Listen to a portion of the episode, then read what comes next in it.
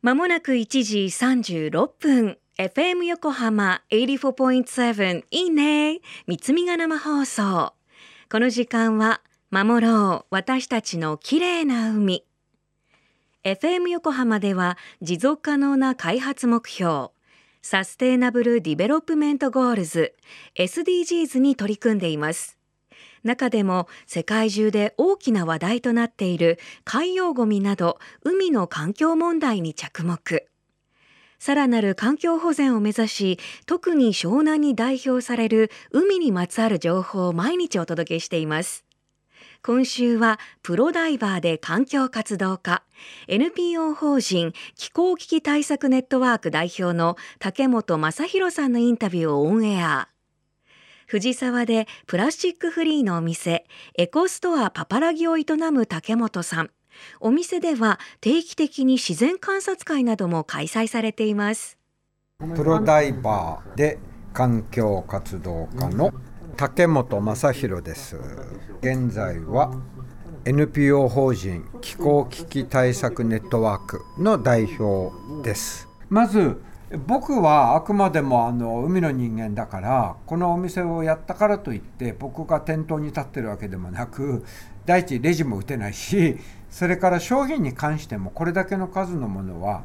女房の頭の中には全部入ってるしあの店にいるスタッフは全部入ってるけど僕の持ち場はやっぱり海の現状を伝えることなのでフィールドをやっぱ継続してやってます。で特に海岸の生物の観察でこれはもう30年以上子供や大人家族相手に江ノ島でやってきたんですね。で学校の環境プログラムも海岸生物観察のプログラムを作ったのが始まりなんですけれどもでそういうことで江ノ島での観察会葉山での浜辺の観察会、ウォーキングそして太平洋に出ていない時の船は現在横須賀港にあるので横須賀から東京湾を半日あの体験乗船としてセーリングを楽しんでもらってそしてプランクトンを特殊な網で採取してでどれだけゴミがそこに入っているのかマイクロプラスチックなどが入っているのか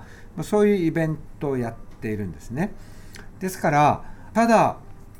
ここで生活用品を販売してで買っていただくっていうことではなくてあくまでもこの新しいこのプロジェクトエコストアパパラギのプロジェクトは社会へのアピールなんで、うん、だからあのフィールドと同時にやっていこうと。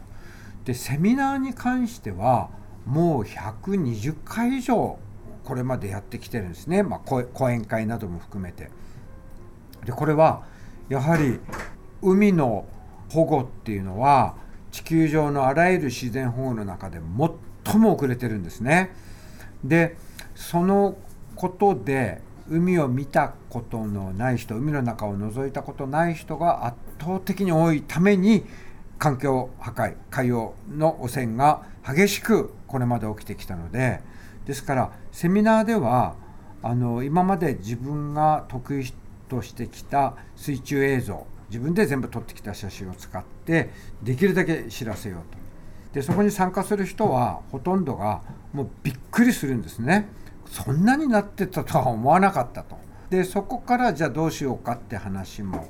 もちろんみんなでしていってでそれでできるだけ具体的な一人一人の行動につながるようなこと。でどうやったら無理なく広めていけるのか。それとやっぱり次の世代にどうやってこの自然を残していくのかそういったような、まあ、懇話会みたいなねこと。これをネイチャーセミナーっていう名前で開催してます。まずね体験乗船会っていうのはほぼ毎週やってるんですよ。だからかなりの数の人たちが参加してるのね。で太平洋航海はここのお店で知り合っって体験乗船に乗った人たちから今募集してるんです。でなんとえ去年までは僕が全国一般公募をしてでそれでヨット関係ヨットの操船のできる人クルーとして動ける人そういう人ばっかり乗せて太平洋航海してたんです。で2ヶ月の間夜中も走ってますから自分が寝られる。そういう人たちに任せられるんでね。でところがそれじゃちょっとあのあんまり意味もないかなって気がしてきて今まで海をあんまり見たことない人それとテーマは自分の目で目撃しようとということで全くヨットに乗ったことない人たちをちょっと経験と訓練をしてで去年今年から始めたんですね。で残念ながらコロナになっちゃったんで大幅に短縮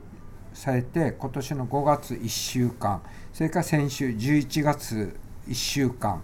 それぞれ全員素人ばっかりでで基礎訓練を終えて自分たちでもいろいろできるようになった人たちとやってます、うん、あのたった1週間でもみんなあのいろんなものを目撃できるんですよ。例えば海っていつも生きてていつも変化しますからね。でまあ、未体験の人はちょっと想像つかないかもしれないけど例えば潮の流れっていうのは音でも聞こえるし、ね、それから船の動きつまり船が流されたりとか、ま、そういうことでも体感できるしそれから当然少し波が出てきたりとかね、まあ、静かだったりとか、まあ、そんなこともある。それに加えて例えば海生哺乳類あのイルカとかクジラとか相模湾はまだまだそういうものに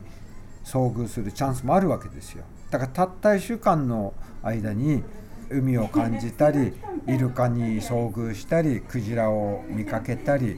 それから、まあ、風が止まったり風が吹いたり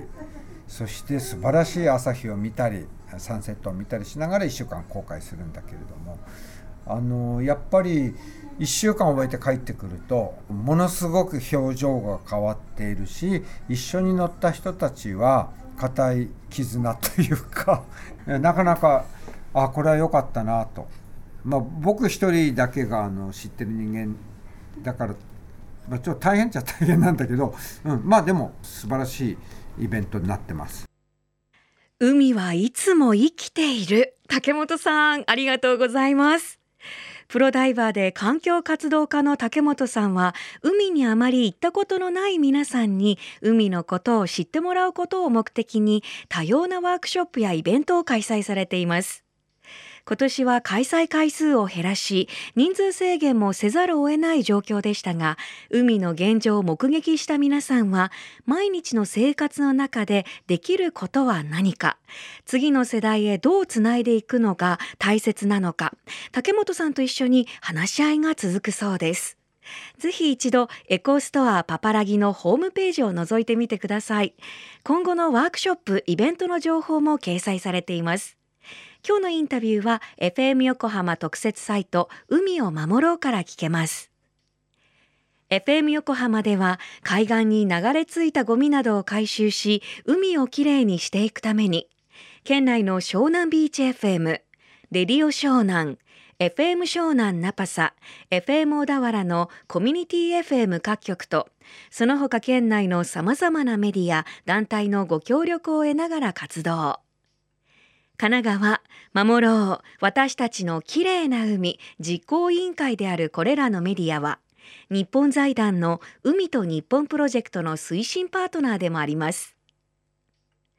FM 横浜守ろう私たちのきれいな海 Change for the Blue 明日も同じ時間に。